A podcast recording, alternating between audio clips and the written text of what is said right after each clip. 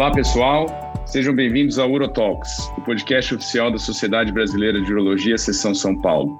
Eu sou Marcelo Cabrini, moderador desse podcast e membro do Departamento de Comunicação da SBU-SP.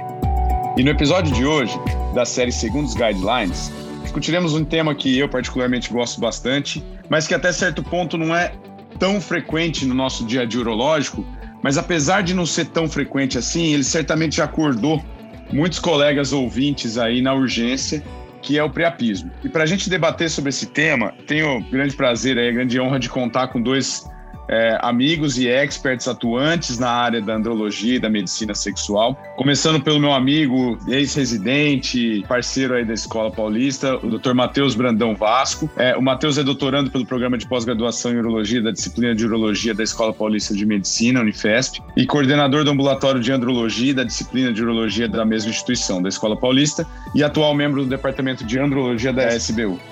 É, seja bem-vindo, Matheus. Obrigado por ter aceitado o convite mais uma vez.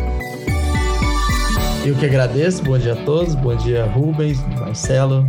Agradeço o convite, ainda mais para um bate-papo aí que realmente é um tema interessante, né? Que é mais de urgência, emergência, né? Que os pacientes acabam realmente aí despertando a gente, seja de manhã ou na madrugada, para tentar aí fazer alguma intervenção. Obrigado. Muito bom. E completando o nosso time, tenho o prazer de receber também o Dr. Rubens Pedrenho Neto. É, o Rubens é urologista formado pelo Hospital das Clínicas, Faculdade de Medicina da USP, e assistente coordenador da andrologia do Hospital Militar da área de São Paulo, HMASP. Rubens, obrigado por participar aqui com a gente. É um prazer ter você aqui no Urotalks. Obrigado, Marcelo. Prazer dividir a mesa aqui com, com o Matheus também. Acho que é um tema muito bacana mesmo para discutir é uma das urgências urológicas, então acho que sempre tem bastante dúvida, principalmente no fluxograma, o que fazer e, e orientar o paciente do prognóstico. Acho que isso daí é muito legal e vamos fazer esse bate-papo. Bom, é isso aí. Como vocês falaram, é um tema que é, uma das emergências urológicas, né? Então, apesar de não ser tão frequente assim, é um tema que acorda muitas vezes a gente no meio da noite. E eu acho que isso traz a, a importância, porque apesar dele ser um tema de emergência, é, e por isso talvez o primeiro médico de entrada vai ser o, o médico da porta da emergência, né, o clínico que está na porta da emergência, a, a, a, rapidez com que nós urologistas agimos para assistir esse paciente é de fundamental importância. É, e por muitos anos, é, o que a gente notava é, nos livros, nos guidelines, nos trabalhos, é, era, era algo como um único foco, uma única, uma única linha é, de tratamento para todo o priapismo. E o, o que aparentemente está acontecendo nessas últimas guidelines, é, eu, eu vejo como parece que uma tendência a uma individualização de cada caso, a importância de saber é, etiologia, porque a gente pode tomar caminhos diferentes é, e às vezes um único caminho, é, de uma forma simplificada, não é o mais apropriado para a gente garantir é, a melhora desse paciente. Mas é, é, acho que antes da gente, da gente cair na discussão de casos a casos, acho que é importante a gente começar com uma questão mais básica, é, e atualizar aí para os nossos nossa audiência a questão da definição. Matheus, como é que como é que os guidelines atuais definem o, o priapismo? É, a gente percebe aí que a própria definição, né, ela acaba ainda incorrendo no priapismo que é de baixo fluxo isquêmico, né, e o de alto fluxo não isquêmico. Uh, e é justamente aquilo lá de enquanto está com resposta ou não a um estímulo sexual né? Então, uma ereção que está sendo aí mais prolongada, né, sem um estímulo sexual ou que persiste por mais tempo além do estímulo sexual, a gente vai considerar que esse indivíduo aí está tendo uma alteração, uma, uma, alteração dessa sua ereção, né? E aí o que vem a discussão talvez seja um tempo, né? Que tem para considerar, porque ainda a gente tinha como um princípio anterior de um tempo acima de quatro horas, né? Mas e um indivíduo que está aí entre este período com menos de quatro horas, mas que ele está incomodado, que ele está tendo dor, né? A gente desconsideraria né, essa ereção. Acho que é nisso que está mais caminhando, e a gente tem que levar em consideração, principalmente essas queixas do paciente em relação à dor. Né? Justamente para a gente caracterizar, porque o, o principal diagnóstico do, de um priapismo é o diagnóstico é clínico. Né? E aí, conforme vai falando características de dor ou não dor nessa ereção prolongada, para a gente poder separar entre é, de baixo fluxo e de alto fluxo. Maravilha. O Rubens, completando aí, é, acho que indo né, ainda nessa linha da, da, dos conceitos básicos, o Matheus falou aí, é, essa é a definição que se usa, né? Alto fluxo, baixo fluxo, é a classificação que a gente tem do priapismo. É, eu queria que você, você comentasse um pouquinho dessa questão aí que o Matheus também já pontuou. Não, com certeza. Acho que essa divisão baixo fluxo, alto fluxo é bem clássica, mas a gente gosta de usar também bastante isquêmico e não isquêmico, justamente por conta da, da preservação do músculo liso, né? Então, acho que, pensando só em classificação, o isquêmico seria o mais preocupante por conta disso, né? vai ter o maior risco de fibrose da musculatura lisa. E, e eu acho que outra divisão bacana também é, é em porcentagem, que é 90% vai ser isquêmico, né? Então, acho que essa é, uma, é um dado bem importante para a gente saber. E principalmente se for adulto, um pouco mais jovem, pensar em alguma hemoglobinopatia ou idiopática. E se for um pouco mais jovem, talvez alguma desordem hematológica um pouco mais rara, tipo talassemia. Mas acho que o, o tempo para diagnóstico com certeza é importante, né? Isso daí que o mais clássico seria mais do que 3, 4 horas, com ereção é, dolorosa, sem estímulo sexual, às vezes a glande fica murcha, só fica o cavernoso rígido, né? E... Mas também acho que o, a base, assim, seria o sofrimento endoteliar. Acho que isso que a gente tem que ter em mente para até definir o quanto que a gente vai, vai correr. Perfeito, Rubens. Não, acho que é importante destacar esse seu ponto. É, eu, também, eu também, particularmente, gosto bastante do, do termo isquêmico. Eu acho que ele, ele dá a devida importância a esse quadro, é, é, mostrando que é o, é o danoso para o para o tecido, tecido erétil.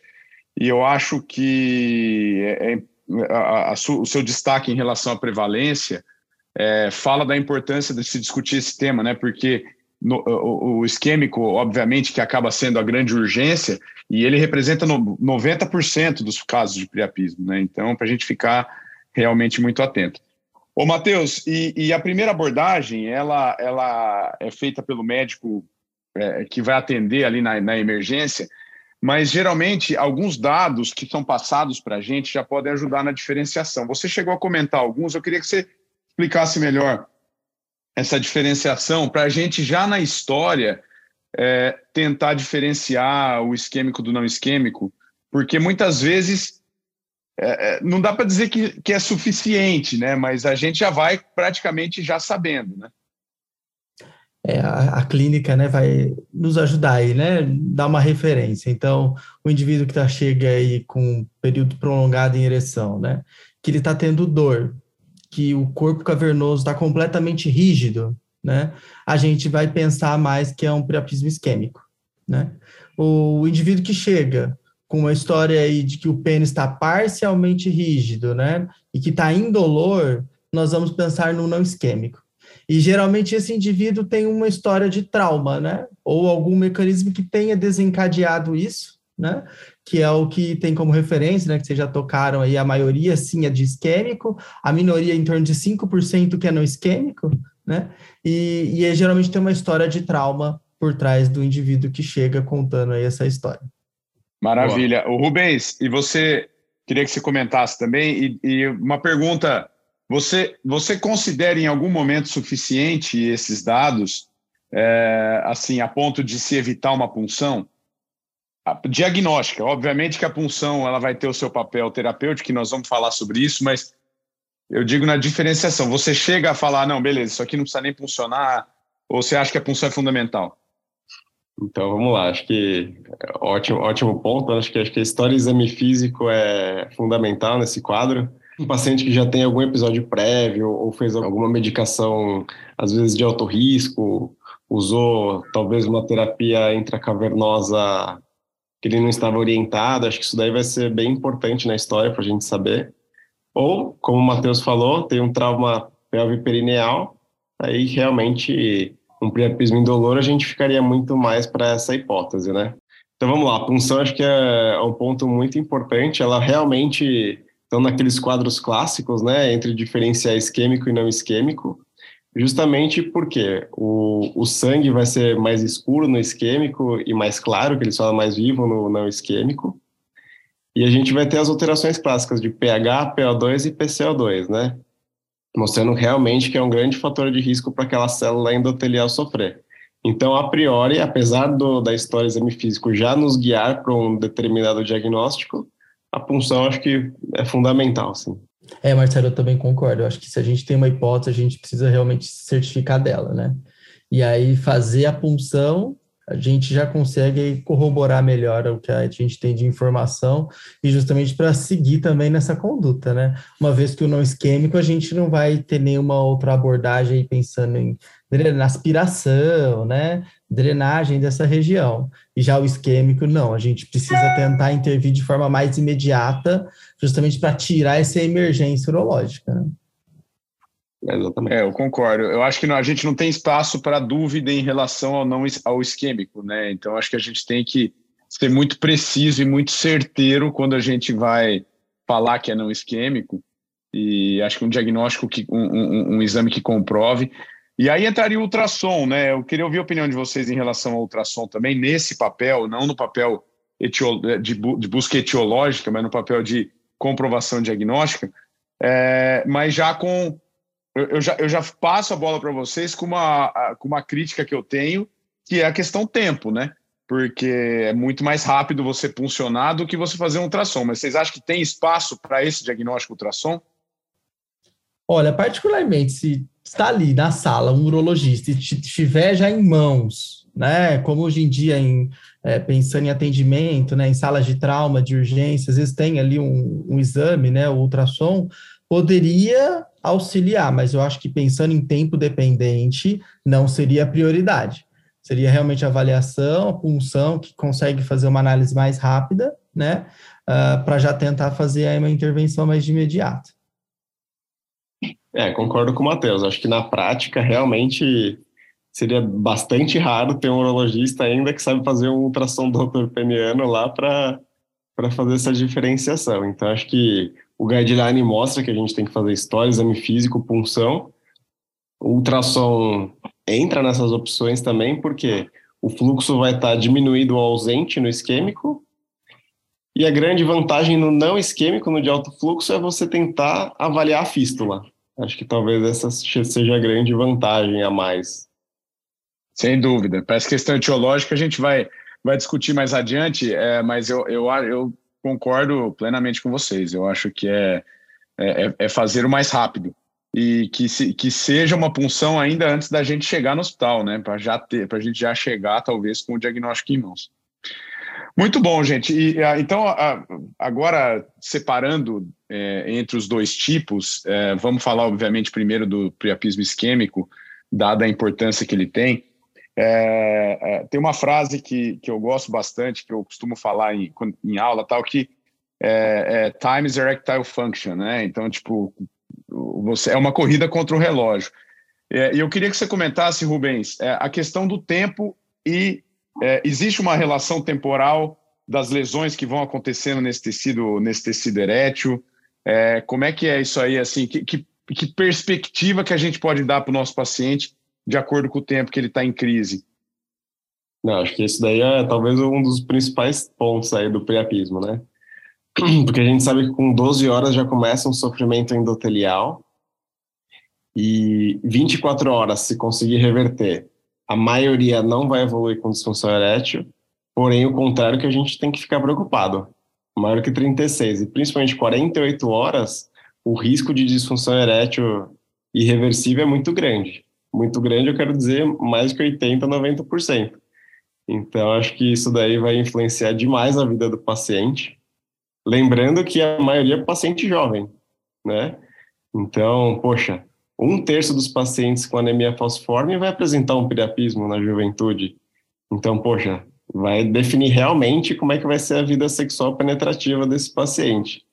Então, acho que esse tempo é fundamental Tanto que grandes estudos de priapismo têm o fluxograma, que divide menor que 24, entre 24 e 48 e maior que 48 horas, justamente para dar essa melhor conduta. Perfeito. Acho que essa questão de atingir é, a criança, adolescente, talvez seja uma das questões mais dramáticas mesmo do, do priapismo, né? Ô, Matheus, e essa questão do tempo, ela, a gente sabe que, e nós vamos discutir isso mais a fundo, que existem vários steps aí para você fazer de tratamento, né? É, o tempo influencia isso também, né? É, quanto mais tempo, menos as condutas mais conservadoras vão responder, né?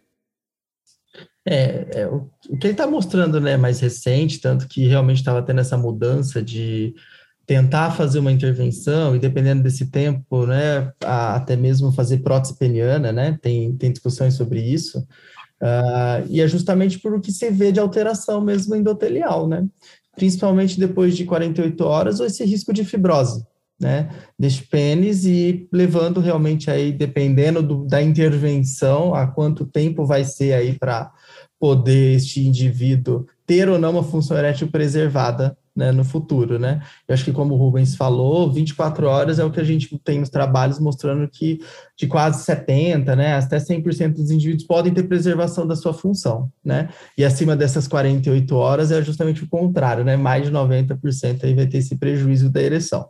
Então, é uma coisa que a gente tem que ter em mente, é, e justamente por isso, né? A gente intervir mais rápido é um benefício aí para o indivíduo que chegou numa urgência, que às vezes já demora para vir para procurar, né? A gente está pensando aí numa coisa que seria o ideal, né? Às quatro horas, mas às vezes o indivíduo fica em casa achando que vai abaixar, achando que vai ter a detumescência e já procura, às vezes, já com 12 horas, né? Às vezes, serviço de saúde público, o indivíduo chega por mais do 24, até mesmo 36 horas, porque passa numa unidade, depois disso é referido para outro serviço. Né? Então, esse eu acho que é o objetivo mesmo, a gente tentar intervir mais rápido, pensando no quanto vai ter de comprometimento dessa função para o paciente. Né? É, eu acho que essa questão do tempo, né, Rubens, ela também é, ela já faz com que a gente preveja é, a dificuldade que a gente vai ter de resolução do caso, né? Porque é, os casos que têm maior tempo de isquemia, maior acidez tecidual, a gente sabe que as medicações é, alfa-adrenérgicas vão responder de forma pior. Então, assim, você já vai, você já avisa em casa que você vai demorar, né? Dependendo do tempo, você já avisa em casa que você, você já vai melhorar. E, ô Rubens, é, acho que a primeira medida, acho que está muito claro para todo mundo, que vai ser a, a, punção aspirativa, né? Então, você diagnosticou um priapismo isquêmico com aquelas características que você tinha mesmo falado, do PO2 baixo, é, um, um sangue acidótico, né? Você vai você vai para punção para tentar esvaziar esse pênis em primeiro lugar. Eu queria que você falasse é, da sua rotina, como é que é essa punção? Assim, que scalp você usa, é, se você faz bloqueio não faz bloqueio, que lugar que você faz a punção, como é que você, como é que você faz assim na sua rotina? Boa, maravilha. Acho que também essa parte terapêutica é bem importante, porque tem bastante variação, acho que de, de urologista para urologista que, que eu costumo fazer? Primeiro, o paciente está com bastante dor, então a gente tem que melhorar a analgesia dele. O ideal seria fazer uma analgesia IV mesmo, potente. Melhorar a hidratação dele. Isso pensando em, de forma geral, né? Pensando no local. Aspirou, confirmou que é isquêmico, realmente. Eu costumo pegar dois Gelcos 14 e faço em ambos os corpos cavernosos, na porção lateral. E por que na lateral? Toda vez que a gente manipula a porção distal, eu fico um pouquinho de receio no futuro desse paciente. Porque se realmente ele for evoluir para DE, e isso vai depender, obviamente, de todo esse tempo que a gente falou, e realmente necessitar de prótese, ele tem um grande risco de extrusão. Então, a princípio, eu evito manipulações distais e faço mais proximal. Então, eu faço duas punções com gel 14 uma para aspirar e a outra para irrigar. E aí entra o ponto da irrigação. Costuma ser com soro fisiológico e eu diluo uma ampola de adrenalina. É, se tiver disponível a, as medicações alfagonistas, talvez já, a gente já pode aplicar é, a mais, talvez o melhor perfil dessas medicações seria a fenilefrina, mas nem todo hospital tem disponível. E por que, que ela era o melhor, a melhor escolha? A fenilefrina tem menor efeito beta inotrópico e menor efeito cronoinotrópico. Então, acho que realmente é a melhor opção. Mas pensando na escadinha aí que a gente pode pensar que seria mais disponível, tem a etilefrina, que a gente pode usar em solução pura, o aramin, que é o metaraminol, talvez essa é difícil não ter no hospital. O único detalhe que eu costumo diluir ele. E depois disso já começa a vir substâncias um pouco mais raras, tipo azul de metileno, que eu vou, vou ser sincero que eu nunca usei. Normalmente, ou é irrigação com salina e adrenalina, e uma ampolinha de ou aramin ou etilefrina. É, eu confesso. Maravilha. Que é, Matheus, eu ia, perguntar, eu ia pedir para você, porque o Rubens tocou num ponto interessante que até se é, quem for ver guideline, o guideline não especifica como fazer, né? É, e eu acho que o como fazer vai muito da experiência do serviço de formação de cada um. É, e eu queria que e da experiência de cada um que vai ganhando prática aí no decorrer da vida. E eu queria que o Matheus comentasse também sobre a, a sua prática, Matheus, como é que você faz essa rotina.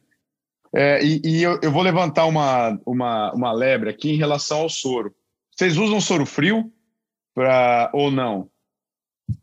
princípio, não. É difícil, né? A gente já chegar e no hospital ter algum lugar lá que o soro gelado, né? Que eles falam de 10 graus, né? Comparado com o soro ambiente, que teria melhor benefício, né? Mas acaba sendo soro padrão mesmo, né? Temperatura ambiente. E aí eu, eu também eu prefiro fazer punção lateral. Eu acabo usando não o Gelco 14, mas eu acabo é, utilizando mesmo a borboleta, né? 16 ou 18, né? Uh, e aí eu faço punção lateral a princípio para esvaziar, né? Não tendo nenhuma detumescência, não vindo um sangue depois de aspirar aquele, né? A gente tem que ver o sangue vermelho, né? Aí sim eu começo a injetar solução, soro fisiológico, temperatura ambiente, para tentar fazer a lavagem do corpo e drenagem, né? E aspiração. E aí não resolvendo, aí eu vou para o simbatomimético, né? Como aí o Rubens comentou, a gente acaba utilizando mesmo no serviço fenil, é, perdão, a adrenalina, né, a epinefrina. E difícil a gente conseguir uma fenilefrina, apesar dela ser a que é a mais indicada, né? Felizmente, usando a epinefrina, nunca tivemos nenhum problema, nenhuma intercorrência, né? Mas é ela que acaba sendo utilizado de praxe mesmo, que eu acabo também utilizando no serviço.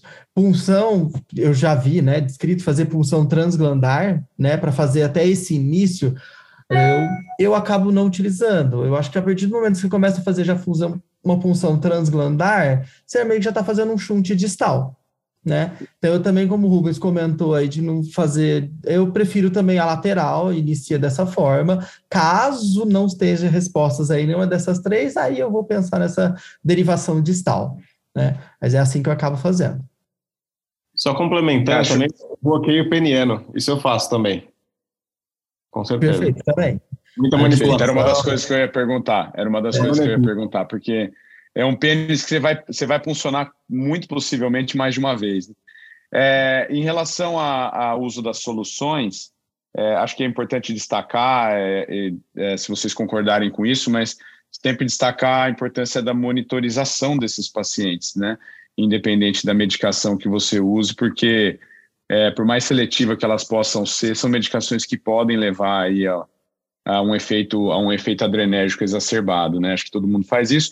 O, o, o a fenilefrina, Rubens, você consegue no seu serviço encontrar? Como, que dose você costuma usar dela? Não, a fenilefrina é mais difícil de ter, né?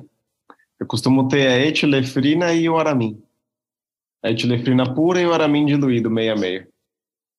É, você dilui meio a meio. Meio a meio, faz a ampola inteira. Tá, e... ah, Maravilha. Ô, ô Matheus, e você faz a, a, a etilefrina, como é que você dilui? É, você pode diluir 1 para 100 ml de soro, né? Vai ser uma solução, na verdade, maior. Ou senão você pode pegar, diluir ela em ampolas, né? E aí você pega o ml da ampola, dilui aí em 9 ml da, da solução, pega 1 ml disso e dilui novamente mais 9 ml de solução. E aí você retira 2 ml para fazer a cada 5 minutos, né? E aí repetindo aí até 20 minutos. É, isso é bacana, essa Maravilha. repetição também eu faço. Maravilha, é, a gente tem que dar, tentar dar uma chance.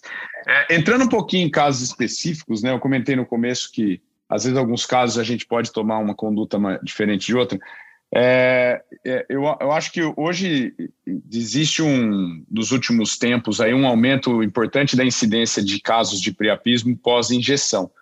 Tanto pelo aumento do uso da injeção, né, como forma de, é, de tratamento para disfunção erétil refratária ou até de terapias de reabilitação peniana, mas muito também pelo, pela disseminação é, e pelo aumento da aderência é, do Doppler peniano, que é uma prática que os urologistas estão retomando.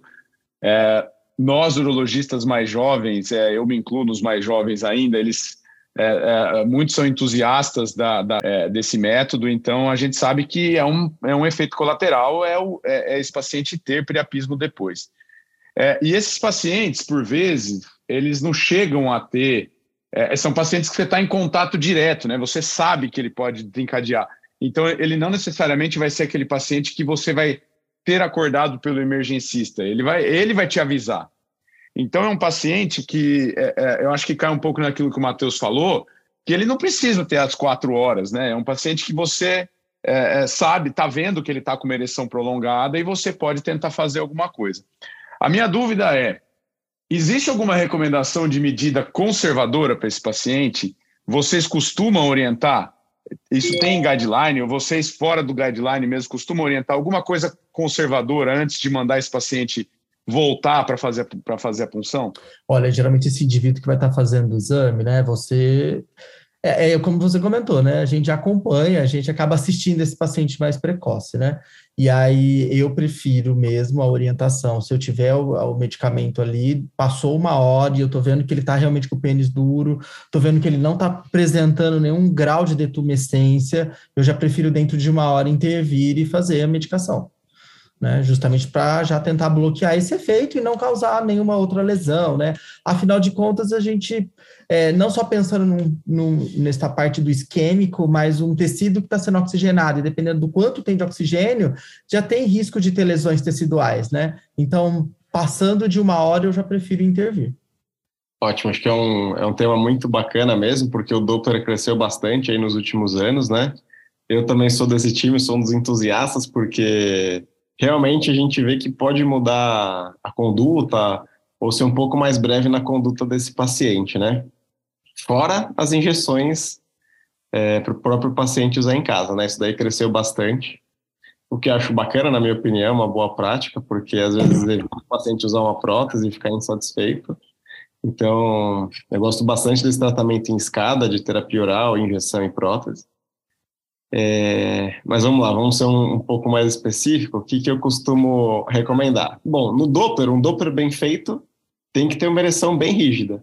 Então, eu costumo ser um pouco mais agressivo, entre aspas, para realmente ter uma boa ereção e ter um exame bem detalhado, né? Não ter nenhum falso negativo aí, por exemplo. É, deixar o paciente com medicação para reverter eu não costumo. Então, na consulta, eu já aviso ele você vai perder aqui umas três vindas no consultório para a gente achar a dose personalizada desse paciente, porque uma vez que a gente tem uma dose segura, é bem, bem raro ele ter o priapismo em casa. Então, eu já oriento isso na consulta e jamais aumentar a dose por conta própria em casa para não ter esses, esses problemas. E isso se reflete bastante na prática. Eu costumo ter bastante paciente com injeção e nunca tive nenhum problema de priapismo, assim, salvo aqueles que aumentaram a dose por conta própria. Perfeito. Mas vocês acham válido, por exemplo, indicar compressa gelada, caminhada, analgesia, medicação oral, é, é, é efedrina é, oral é, para esses, esses, pacientes antes de, de injetar? Se ele, o cara te liga e fala, tô, tô há duas horas aqui é, não às quatro horas, né? Mas eu tô com uma ereção prolongada. Vocês acham que vale alguma coisa, alguma medida conservadora ou não? Olha, não sei se o Rubens concorda, mas o que acho que a gente vê é que isso daí não, não tem muito benefício, né? Seja efedrina, seja terbutalina oral, né? Ou a própria compressa gelada, o que a gente vê é que isso não, não, não altera, né? O desfecho aí do paciente. Então, acho que é mais recomendável mesmo tentar fazer a abordagem mais precoce. É, eu concordo com o Matheus. É, apesar de que tem alguns estudos que mostram que um quarto desses pacientes, óbvio, lato senso, né? A gente não está vendo casa a casa. Mas que realmente subir, descer escada, colocar uma compressa de gelo no períneo, na, na nuca, isso daí às vezes pode realmente ter um benefício.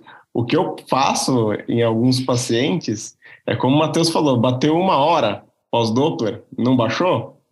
Antes de reverter, eu dou uma chance eu falo para ele subir e descer um pouquinho de escada, às vezes colocar um, o próprio gelo que vem com a medicação na nuca e vejo se abaixo. Se não, se não reverter em meia hora, aí eu faço a medicação.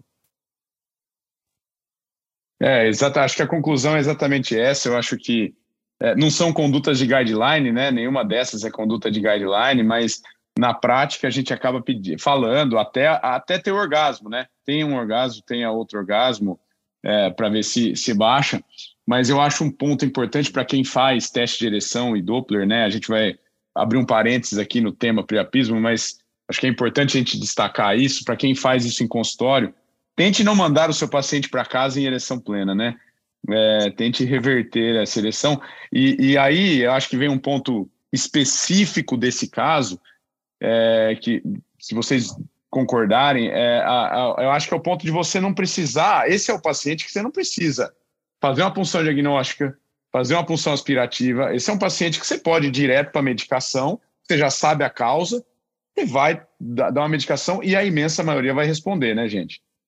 Ótimo, acho que é isso daí mesmo. É, é o ambiente mais controlado possível, né?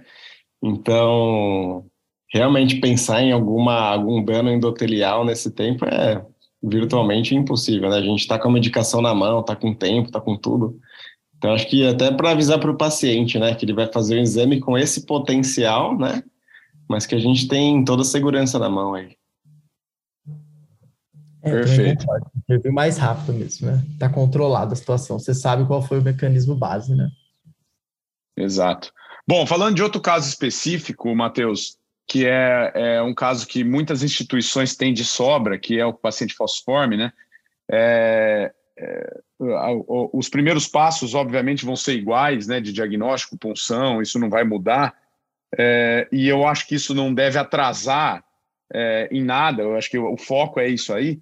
Mas a gente tem que lembrar sempre que esses pacientes também precisam de alguns cuidados gerais, né? Acho que vale a pena se destacar aí rapidamente esse grupo de pacientes falciforme, que também é um grupo que você tem uma conduta especial com eles, né? É, acho que tem, acho que tem dois pontos para a gente até considerar. Acho que todo paciente que chegou pelo pronto-socorro e que a gente está vendo que ele está em priapismo, é importante também a gente coletar exames laboratoriais, né? A gente acabou não falando aqui antes, mas pelo menos coletar aí um hemograma, plaquetas do indivíduo para a gente ter uma ideia eu, no pronto-socorro, né? aqui da instituição do, da Unifesp, a gente já pegou uma abertura de um processo mesmo neoplásico era uma leucemia, e ele abriu pelo priapismo, né? Então, acho que esse é para todos os indivíduos. E no indivíduo que chega que tem uma anemia falciforme, é, é um cuidado a mais. É, então, você tentar também coletar exame para ver qual está esse HB dele, se o HB corresponde ao HB basal, hidratar esse indivíduo, deixar ele com catéter de O2, né, para tentar melhorar a oxigenação e, e aí evitar com certeza a parte gelada né? Não deixar nada de gelo, evitar gelo para esse indivíduo na região perineal para evitar predispor realmente aí mais crise venoclusiva, né? Eu acho que isso daí é uma recomendação inicial para todos eles. É, perfeito. Até, até a, quando eu perguntei do soro gelado, foi pensando exatamente nisso, porque é, às vezes tem que ter cuidado se você não sabe, né? Porque o soro gelado, o soro gelado especificamente para esse paciente pode ser um problema, né? É, de você, você usar qualquer coisa com gelo. Bom, mas uh, vamos seguir adiante, então, então na nossa, nos nossos steps aí, e vamos considerar os casos que esse tratamento conservador de vocês não deu certo. E o cara teve uma, uma volta da, da tumescência. é, e você vai precisar fazer um tratamento cirúrgico nele. O tratamento cirúrgico basicamente vai ser shunt, né, Rubens? É, como que vocês costumam fazer? Como que é o protocolo aí? Boa, então vamos lá. É, se não deu certo, a gente tem que pensar realmente na segunda linha de tratamento, né, que são os shunts. Podem ser distais e proximais. É, só dando um certo conforto é a minoria dos casos, né? O que realmente evolui para isso, menor do que menos que 20%, né? Então, é um procedimento raro de fazer, mas a gente tem que estar tá ciente de que pode, pode ter que ser feito, né? Então, acho que assim, o, os chantes mais clássicos são aqueles distais, que tem o techante e o algorabe, que nada mais é do que você fazer uma fístula entre o cavernoso e o esponjoso. E tem os proximais, que já começa a ser um pouquinho mais raro, normalmente quando os distais não funcionam. Só um parênteses também que chante distal tem aquele mesmo inconveniente que se for evoluir para prótese, tem grande chance de extrusão, né? Então, a princípio, o que pode ser feito é uma dilatação até com vela de Egar proximal, como se fosse na, na prótese, né? É, e aí vem procedimentos muito mais raros, que são fístulas, por exemplo, entre o cavernoso e a veia safena, que sinceramente, acho que é mais folclórico do que outro procedimento, porque você colocar o cavernoso na safena tem risco de tromboembolismo, então acho que não, não parece ser um procedimento interessante. Seria, então, resumindo, a segunda linha, shunt distal, lembrando que isso pode destruir, e pensando assim, fazer um shunt proximal com uma dilatação. Acho que esse que é o, é o recomendado. É, eu, eu, eu perfeito. Eu acho que a, a, você fazer um shunt distal, é, você está sempre num dilema, né? Entre você ser pouco agressivo e correr o risco desse shunt fechar, e você ser cada vez mais agressivo e correr risco de deixar esse paciente com uma disfunção, ou de estragar a ponta do corpo cavernoso, que vai comprometer a colocação da prótese. É, o Matheus, é, é, o, o Rubens comentou dos shunts proximais, é, assim, praticamente em desuso, né? Tem alguns guidelines que, inclusive, já nem consideram tanto. É, é, você, é, existiu, existiu recentemente uma publicação sobre um, um, a, a, confecção de um chante médio peniano, né? De você fazer uma dilatação, como se você fosse colocar uma prótese. É, é, é uma opção. Como é que você faz os, como é que é a, a conduta de vocês em relação à, à confecção dos chantes? Qual que é a preferência de vocês em relação a eles? Olha, eu, a gente começa assim com certeza pela derivação distal, né? E aí faz a punção a um inter, né? Uh, caso, né? Veja que não tem uma melhora, aí continua tentar ainda na distal e aí vai para um eberro, né? Ou um, um texante, né? Uh, justamente para tentar e preservar o máximo possível esse tecido peniano e persistindo, aí vai para um corporal snake, né? Aí sim, colocando uma, uma vela de rega para fazer essa, essa dilatação, né? Para ver se consegue aí melhorar. E aí um grande cuidado que tem que ter é justamente nessa avaliação, até que ponto realmente o indivíduo ainda está em priapismo ou, na verdade, é um quadro de edema de reperfusão. Então, acho que a avaliação realmente do que você está fazendo no paciente é importante, né? Então, você fez a derivação e de repente você vai olhar a, né, a, a resposta e ver que ele ainda está mais ou menos tumecido, mas o indivíduo ele não está sentindo dor à manipulação, eu prefiro observar. Né, provavelmente está tendo um edema de reperfusão aí, né? Ou de repente persistindo com isso, mesmo ele estando indolor, será que não está tendo uma uma fístula, né? E aí nessa região, e de repente se transformou o isquêmico e o não isquêmico. Né? Então, é, mais ou menos os passos são esses que, a, que acabo realizando e sempre observando. Felizmente, nunca precisei fazer uma derivação proximal. Né? Então, é, acho que realmente não me recordo nenhuma vez de a gente ter feito aqui um, uma comunicação caverna esponjosa proximal ou safeno cavernosa, né? Concordo com o Matheus. Não, pode falar. Pode, pode falar, falar. Não, eu, ia só passar a bola para você, exatamente destacando isso que o Matheus falou, que acho que é um grande dilema da gente que cuida de priapismo, é, é você diferenciar o pênis que está com hematoma, que está edemaciado, de uma, de uma recidiva, né? E, e aí eu acho que você pode fazer mão de alguns exames, alguma coisa que possa ajudar, né, né Rubens? Boa, acho que esse, que é, esse é um ponto muito importante, porque pensando que esse paciente chegou no PS já com uma história um pouco prolongada, né? Que é o que a gente vê na nossa rotina.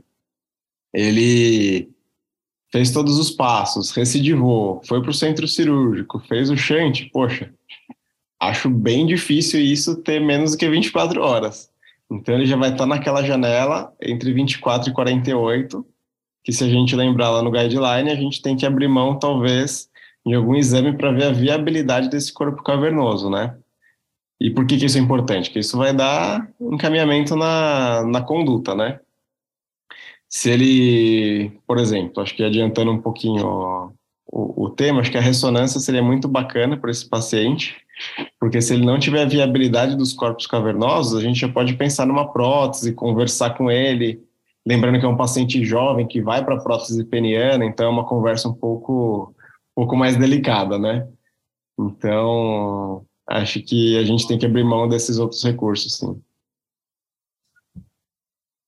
É, eu acho que o, o, o, você tocou no ponto da ressonância, que é, eu acho que é fundamental, é uma arma que a gente tem aí nos últimos anos, né, para é, é, acho que ela tem uma sensibilidade altíssima, né? E ela é, talvez seja uh, algo que a gente precise para conversar, inclusive, com a família, né, Matheus? Porque o Rubens destacou, a gente está falando de pacientes que às vezes têm 20 anos de idade.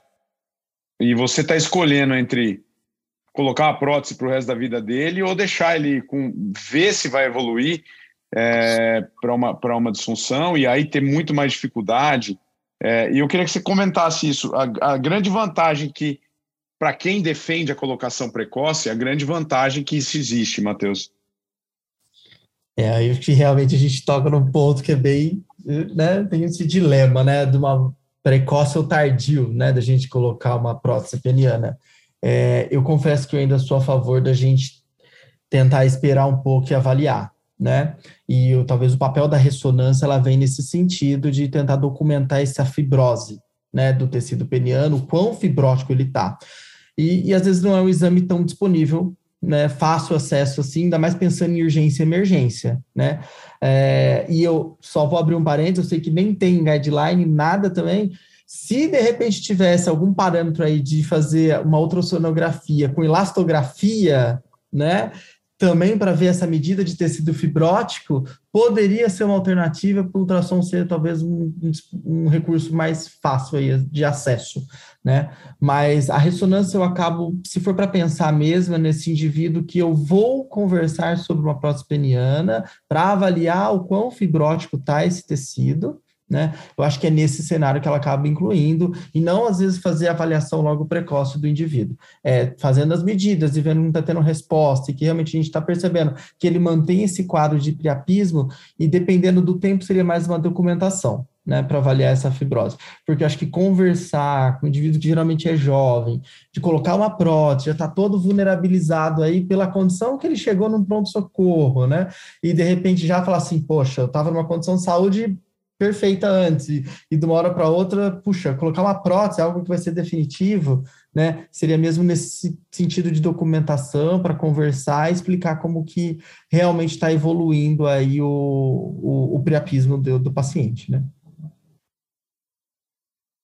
Não, acho que concordo com o Matheus, né? Mas acho que tem dois pontos importantes, né? Primeiro, o que é precoce, né? E tardio. Acho que é assim, se a gente for pensar em colocar prótese nele mesmo, fez a ressonância, tem necrose extensa do corpo cavernoso, poxa, é um grande candidato a prótese, né? Está até no, no guideline mesmo, né? Então a gente tem que pensar um pouco na prática, né? Vai colocar agora, nesse tempo? Já marca centro cirúrgico em duas horas? Não, acho que a gente tem que esperar um pouquinho, porque ele foi bem manipulado, então tem grande chance de infecção. Então a gente entra no protocolo de implantação de prótese precoce, né? Que ele faz a bomba a vácuo por três a quatro semanas para conseguir preservar um pouco mais do tecido tecido viável e a gente conseguir implantar a prótese com mais facilidade. mas acho que tem quatro pontos assim que são bem, bem importantes até para a gente falar para o paciente. Quando coloca uma prótese precoce, existe menor chance de infecção, porque o urologista que já entrou numa uma prótese pós-priapismo sabe que é bem desafiador. Nem sempre tem os cavernótomos de Carrion, por exemplo. Então a gente tem que lidar com o tecido daquela pseudocápsula muito difícil de manipular na hora do, da cirurgia. O paciente pode sair com uma prótese só, por exemplo, ou sair com nenhuma, então é isso que ele tem que saber. É, o encurtamento peniano é, é, muito menor quando você coloca uma prótese precoce. Menor, que eu quero dizer, se a gente faz essa cirurgia em três semanas, menor que 5% na precoce e 40% na tardia. Acho que esse é um dado bem interessante para o paciente. É, cirurgias revisionais também, acho que é outro ponto bacana, que é menor na prótese precoce, né? E no fim, por conta de tudo isso, acho que nem seria um quarto ponto, mas seria uma, uma conclusão, seria satisfação, né? O paciente, poxa, realmente não vai ter escapatória, né? E se ele coloca essa prótese mais precoce, ele costuma ter uma satisfação melhor do que passar por tudo isso, eventualmente infecção, revisão. Acho que isso é um ponto interessante. E eu destacaria um quinto ainda, Rubens, é, que seria o próprio tratamento do priapismo, né? Que você vai né, tratar aquele priapismo que está refratário. Não, perfeito, gente. Acho que, acho que, acho que a gente conseguiu, é, assim, é, é, ser bastante amplo nessa discussão do priapismo isquêmico. E, e só para a gente não fugir ainda do priapismo isquêmico, mas uma, numa categoria diferente, que não chega. Eu não considero nem tanto uma classificação, mas é um tipo do priapismo isquêmico que é o recorrente. Né? Eu queria que o Matheus só comentasse um pouquinho, é, que é um priapismo autolimitado, mas repetitivo, né? E qual que é a ideia do priapismo recorrente, assim, além do, obviamente, tratar os episódios mais duradouros, acho que a gente tem um grande objetivo nele, né, Matheus, no priapismo recorrente, né? É, o priapismo recorrente acaba às vezes sendo mesmo aquele indivíduo que tem uma doença de base, né? A gente falou aqui da anemia falciforme, ele que se apresenta mesmo com ereções prolongadas e que acabam sendo dolorosas, Uh, não necessariamente respeita aí as quatro horas, né? Por isso que aí o da ereção prolongada, tendo dor, né? E o, o que a gente tem que pensar é como tentar estabilizar, né? Para esse indivíduo não apresentar crises. E a gente, infelizmente, não tem nenhuma medicação falar é essa que a gente vai tomar e é essa que realmente vai ter o controle. Né? A gente tem medicamentos aí que são discutidos na literatura, inclusive baclofeno, inibidor de fosfodiesterase 5, né? Ou até mesmo antiandrógenos aí para tentar é, estabilizar esse quadro, né? E o ideal justamente é tentar ver se preserva é, essa função ao longo do tempo, né? E evite essas crises uh, recorrentes do paciente. De preferência, né? O que a gente tem, puxa, acaba sendo cada caso, né? São, são indivíduos que às vezes acordam pela manhã com essa ereção, né? Uh, eu às vezes prefiro entrar com baclofeno, né? Porque provavelmente deve ter aí um fator desencadeante, e às vezes, como tem uma fase do sono REM, né, que pode predispor uma ereção, eu prefiro tentar com uma medicação que seja central, né, que é o inibidor GABAérgico. Então, aí eu prefiro entrar com essa medicação. Eu sei que às vezes tem, né, é, recomendações do, da tadalafila, né, do inibidor de fosfodiesterase, né, também faz um, um sentido aí de tentar evitar essas crises, Tá? E aí vai realmente né, de tentar manejar ao longo do tempo para tentar estabilizar o, os eventos do, do paciente.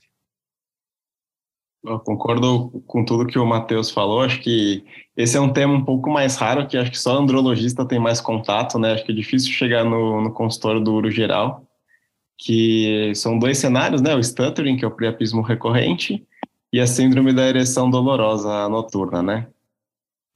É, acho que uma das diferenciações também que a gente tem que fazer é se existe alguma causa hematológica mesmo ou não, porque isso vai ficar bem parecido com o manejo do, do priapismo isquêmico mesmo, né? Apesar de serem múltiplos episódios de duração mais curta. E, e se for indeterminada, a gente pode abrir mão das drogas que o Matheus falou, né? Acho que tem várias, né? Tem antiandrogênicas, que são a ciproterona, a gente pode deixar o paciente com pseudefedrina. É... O baclofeno acho que é bem interessante, porque principalmente na síndrome da ereção noturna dolorosa, né? Porque tem uma hipertonicidade da musculatura pélvica durante o sono REM que pode explicar isso. Então, queria saber até a opinião de vocês. Eu tive três pacientes que eu tratei com baclofeno, que teve a SRPE, e foi, foi bem, assim, controlou de uma maneira satisfatória. É, o uso da tadalafila parece ser meio paradoxal, né?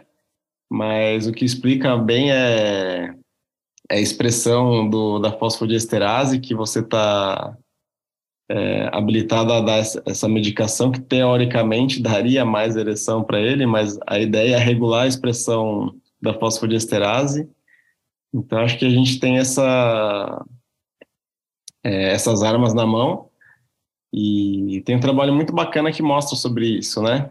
Que a gente começa talvez com um pouco menos agressivo, com pseudefedrina, baculofeno, até bloqueios antiandrogênicos mesmo. É, e, e, o grande dilema, mais uma vez, né, é lidar com pacientes jovens que muitas das medicações acabam tendo o efeito deletério da queda de libido. Então, é, é, é o Matheus comentou a questão da, de você adequar, né? Eu acho que é mais ou menos isso, né? A ideia, você tem que saber, você tem que entender mais ou menos esse paciente. Não vai ter uma receita de bolo para evitar episódios aí, né? Nessa ideia de prevenção. Bom, legal. E passando para o último quadro, então, que seria do priapismo não isquêmico, a gente já está chegando no nosso limite de tempo aqui que é o priapismo arterial, é, vocês já destacaram lá no início que é um priapismo é, não urgente, né? Então, quando você faz esse diagnóstico, não é um paciente que você precisa necessariamente tratar ali. E o Rubens até destacou o papel do ultrassom nesse caso específico, é, que além da, da, da, ideia da diagnóstica, ele vai ter um papel na busca da, da etiologia, né, Rubens? De buscar é, a principal causa, que é a fístula, né? É, e, e, uma vez você tendo esse diagnóstico, Rubens, como que você conduz? Esse cara é, é conservador? Por quanto tempo? Como é que você conduz? Então vamos lá, priapismo não isquêmico ou de alto fluxo, né? A gente tem que ter em mente que a, a nutrição do tecido endotelial tá ok. Então isso daí a gente vai ficar bem mais tranquilo. Acho que a mensagem principal é que não precisa correr necessariamente, né? É, eu faria aspiração mesmo só para comprovar que está com pH normal, não tem nenhum sinal de acidose, né? E, e o que, que os guidelines falam que você primeiro faz uma conduta conservadora mesmo. Então, vai observar esse paciente, explicar para ele, pode, pode fazer o ultrassom para ver se tem realmente a fístula ou não. E, e se ele não melhorar, a gente pode abrir mão da embolização dessa fístula. Mas, primeiramente, com tratamento conservador. Sei que o Matheus acha também. Ô, ô Matheus, então, eu vou passar para você, até é, fazendo uma, uma pergunta fácil de responder. Por quanto tempo a gente deixa o tratamento conservador? É, e, e, assim, se pode ser conservador, é, qual o problema de deixar por muito tempo? Se teria algum problema de deixar por muito tempo? É, é uma grande dúvida, né? A gente não tem uma resposta aí do tempo do tratamento conservador mesmo, né? Acaba tendo como recomendação aí em torno de quatro semanas, né? Para a gente ter, e dependendo se o indivíduo ao longo desse tempo, né? Ele estiver reclamando, não estiver contente, não estiver satisfeito, a gente pode tentar uma, uma abordagem mais precoce no sentido de embolização, né? Se for para partir para alguma coisa, seria arteriografia com embolização, né? Mas sim, a gente tem, a gente tem dados aí mostrando que depois de 12 horas, mesmo no hiperfluxo aí, pode ter um prejuízo endotelial, né, do, desse tecido, então, puxa, você vai estar tá lá entre a cruz e a espada, né, porque se você for pensar numa intervenção, né, essa intervenção, né, a embolização, ela tem taxa de sucesso? Tem. Pode chegar até 80%? Pode. Mas desses aí tem indivíduos que recorrem, né? E aí, de qualquer forma, também ele sim, é, pode ter um prejuízo para essa ereção. Por mais que a gente vê aí que é, esses indivíduos podem ter uma resposta melhor, tem uma taxa de disfunção aí que vai chegar em torno de 30%, né? Mesmo com a embolização. E uma conduta expectante também, né? Porque você delongando isso, o indivíduo também vai ter aí esse risco do problema de ereção. Eu acho que é sempre alinhar com o paciente. O que é expectativa, né? E aquilo que realmente ele pode ter de documentação do que pode acontecer com ele, é, mesmo que seja em quatro semanas, né? Porque é um tempo que a gente tem aí que é de recomendação para a gente observar e definir uma melhor aí conduta para ele. Eu concordo com o Matheus, também espero quatro semanas do conduta conservadora, se não arteriografia com embolização. E de, de, preferência que seja uma embolização super seletiva. Né? É, eu ia comentar isso. Eu acho que uma, uma embolização é, não super seletiva nas mãos de alguém muito experiente, ela pode ser muitas vezes mais deletéria do que a observação. Mas a observação também pode levar a alteração tecidual, né? Então, não é tão simples quanto você está de alta, isso é benigno, vai embora.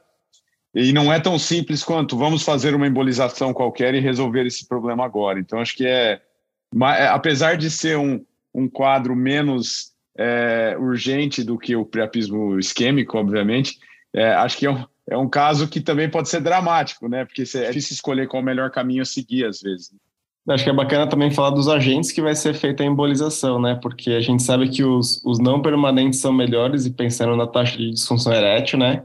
Ao redor também, bem, bem importante a taxa. Quando é não permanente, tem uma taxa de de 5%, e quando tem permanente, acima de 30%, 40%. Acho que isso é bacana também ver o que, que o serviço tem disponível, né? Perfeito. Não, e aí entra um outro problema que é a questão da disponibilidade, né? Porque na teoria seria melhor você usar o não permanente para dar uma chance, mas nem sempre o não permanente vai estar disponível também, os absorvíveis, né? E aí, às vezes as molas são a única coisa disponível que tem uma taxa um pouco maior, né? Pois é, aí fica essa dificuldade, né? Mas eu acho que alinhar, né? Tá diante de um evento, o paciente ele tem que entender qual é o quadro dele, tem que deixar bem esclarecido para ele, é, falar da conduta expectante, falar de uma abordagem que pode ser feita, e se fizer essa abordagem, é a embolização, né? É, fazer arteriografia com embolização, e que ambos vão ter seus riscos, né? E que se tiver também uma complicação ao longo do tempo de um prejuízo da ereção, ele vai ter que continuar o segmento dele. E, e de preferência, mesmo que faça a embolização, em quatro semanas também fazer um Doppler, justamente para avaliar como que ficou aí a região da, do, do procedimento, né? Se essa fístula realmente manteve é, Perfeito. Fechada. Eu acho que acho importante destacar essa questão do priapismo é, não isquêmico, é, porque muita gente, muitos neurologistas nunca nem viram priapismo não isquêmico, né? Eu acho importante saber que, embora ma muito mais raro, ele existe. É, porque não é tão infrequente assim. Eu não sei se vocês já tiveram experiência de pegar quadros de, de pacientes que deram entrada com priapismo e foram tratados como priapismo isquêmico, e na verdade eles nunca tiveram priapismo isquêmico. Então, assim, se a gente não pensa no diagnóstico, a gente não faz o diagnóstico. Né? Então, acho que é importante saber da existência, mais até do que essa especificidade aí do tratamento, mas saber da existência e pensar na possibilidade. Né? Que aí passa desde a história que vocês destacaram, de trauma, de um priapismo não tão túrgido quanto aquele, sem dor. Então, assim, sempre levantar a lebre de que pode ser um priapismo, se é um, alguma coisa diferente, pode ser um priapismo não isquêmico mesmo. Muito bom, pessoal. É, infelizmente, o bate-papo está ótimo, mas a gente está chegando aí no final de mais um episódio. É, eu queria agradecer imensamente a presença de vocês dois. Eu vou passar a palavra a cada um de vocês para as considerações finais de vocês, mas eu já me adianto dizendo que foi uma grande honra receber vocês dois aqui. É, e lembrando aí que a gente está se aproximando para os ouvintes assíduos que forem ouvir já na semana que vem. É, da Jornada Paulista de Urologia que vai ser realizada em Campinas. A gente aguarda a presença de todos. É, e já agradecendo, então, começando aí pelo Matheus. Obrigado, Matheus. É, mais uma vez, foi um prazer revê-lo aqui e a palavra é sua. Bem, eu que agradeço né, mais uma vez aí pelo convite.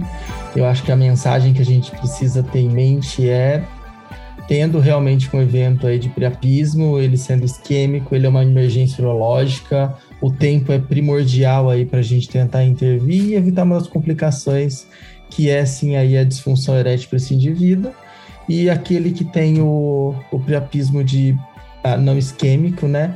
Ter esse alinhamento com o paciente, alinhar bem essas expectativas dele, o que a gente tem de orientação aí, tanto de uh, diagnóstico, finalidade também para tratamento, pensando aí nessa preservação da função e deixar ele bem orientado da, da situação. Maravilha. Rubens, obrigado aí, cara. Foi um prazer se bater você aí nesse bate-papo. É muito esclarecedora seus pontos aí e agradeço sua participação mais uma vez. Eu que agradeço, Marcelo. Acho que foi um, foi um prazer enorme aí ter essa discussão com vocês. E concordo com o Matheus que as mensagens principais são essas. Principalmente lembrando de novo que aquele paciente jovem que vai ter grande chance de ter cirurgias que vão ficar com consequências para a vida inteira dele, né? Então acho que isso todo urologista geral tem que saber o manejo e a diferenciação, não só andrologista, né? E agradeço muito a SBU. Muito bem, pessoal. Vocês acabaram de ouvir mais um episódio do Urotalks, o podcast oficial da Sociedade Brasileira de Urologia Seção São Paulo. Lembrando a todos que todas as edições estão disponíveis no nosso site www.sbusp.org.br e também nas principais plataformas de streaming. Nos vemos no próximo episódio. Até lá.